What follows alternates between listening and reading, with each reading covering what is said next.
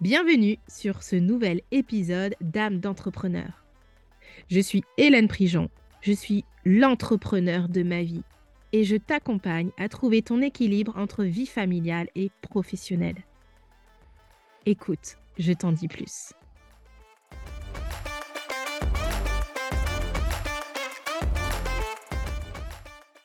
Avoir plus de temps. Utopie ou réalité? On aimerait tellement avoir plus de temps pour faire tout ce qu'on a envie de faire. Surtout quand on a des enfants et qu'on travaille. Les enfants et le travail prennent déjà beaucoup de temps dans la journée. Alors comment avoir plus de temps pour faire ce que j'ai à faire? Et puis cerise sur le gâteau quand même, comment avoir plus de temps pour moi?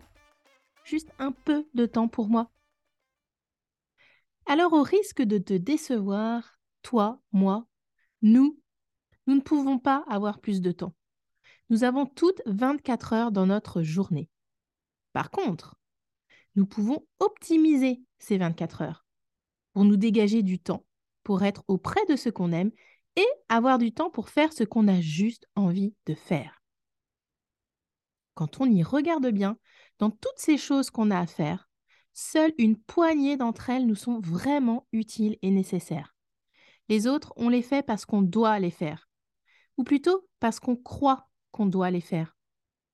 Et oui, il y a beaucoup de croyances qui remontent à la surface quand on est une maman qui travaille. En tant que bonne maman et bonne professionnelle que nous voulons être. On pense qu'on doit prendre la douche de nos enfants tous les jours, que l'aspirateur doit être passé tous les jours, que notre bureau de travail doit être rangé tous les jours, que nos comptes doivent être faits tous les jours. Et clairement, ça, plus ça, plus ça, plus ça, eh bien, ça en fait des choses à faire dans une journée.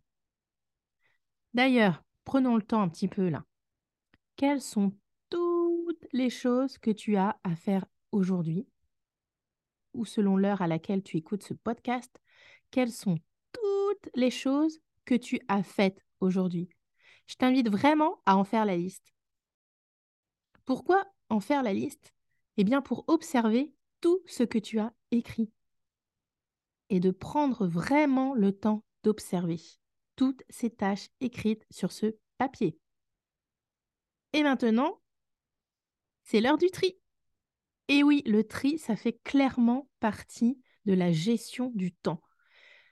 Trier, effectivement, ça prend du temps. Et en même temps, trier permet de gagner du temps par la suite. Trier permet d'avoir plus de temps ensuite parce que tu auras optimisé ce que tu as à faire d'une manière qui te permettra d'effectuer tes tâches de façon tellement plus rapide une prochaine fois. Alors pour ce tri, moi je propose trois choses. La première, c'est de garder seulement les tâches utiles et nécessaires au bon déroulement de ta journée. Clairement, si les enfants ne sont pas douchés ce soir, ils le seront demain soir.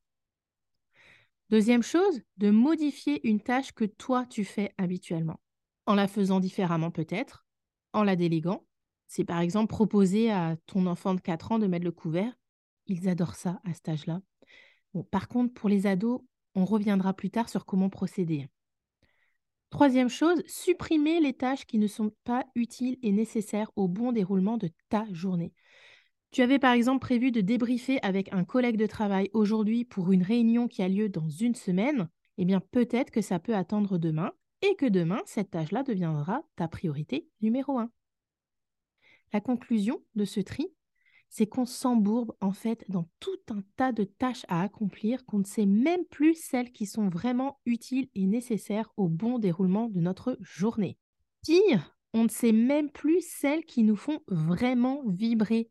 Parce que finalement, celles-là, on se dit qu'on les fera plus tard parce qu'on privilégie d'autres tâches qui nous ne font pourtant pas kiffer alors que notre objectif numéro un, c'était d'avoir plus de temps pour nous, d'avoir plus de temps pour faire ce qu'on a envie de faire. Et clairement, ces tâches qui nous font kiffer, eh bien en fait, on ne les fait pas. Elles sont tellement pourtant à privilégier. On aime les faire, on aime passer du temps, par exemple, de qualité avec nos enfants. On aime prendre une douche seul, on aime aller se faire une sortie au sauna avec les copines. On aime ça, on s'en nourrit, elles nous font du bien à la tête, au corps. Alors pourquoi finalement est-ce que ce sont celles-ci que l'on supprime en premier?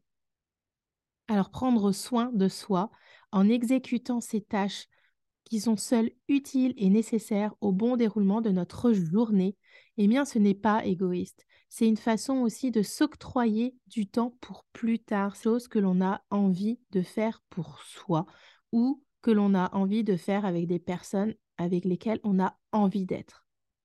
Nous, parents, entre le travail, les enfants, la gestion du quotidien, nous avons besoin de nous sentir reliés à nous-mêmes. Et ces tâches-là qui nous nourrissent, qui nous font kiffer, qui nous font vibrer, clairement, on en a besoin pour nous sentir en confiance, pour nous épanouir.